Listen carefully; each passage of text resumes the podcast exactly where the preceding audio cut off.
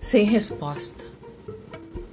Localizei o velho telefone com fio em um cantinho do sótão, numa posição que parecia proposital, porque além de desconectado de sua antiga linha fixa, o fone estava displicentemente fora do gancho, dando um recado de que por ali não passaria nenhuma voz longínqua, nenhuma risada, nenhum papo firme sobre coisa nenhuma, nenhuma notícia alegre ou triste, nenhuma voz embargada de saudades, e muito menos soluços de tristeza e decepção.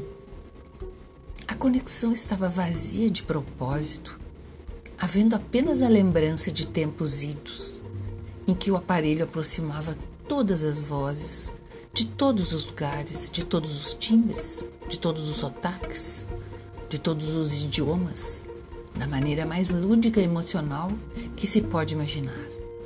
O telefone antigo fazia parte da mobília e em torno dele sempre havia um aparato de decoração que abrangia um móvel que lhe conferia pompa e circunstância e conforto para atender o aguardado tilintar estridente que ressoava pela casa, desencadeando uma correria desabalada para atender em tempo hábil, quase sem fôlego, o tal chamado.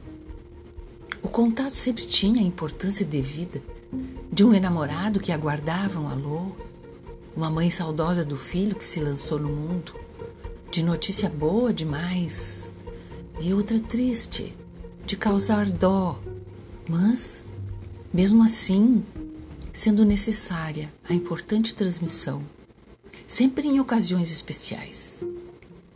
A imagem do aparelho relegado a um cantinho soto, em postura displicente, sugeriu que ele estava mandando um recado de que, hora em diante, não existe mais um lugar com aparato especial na residência.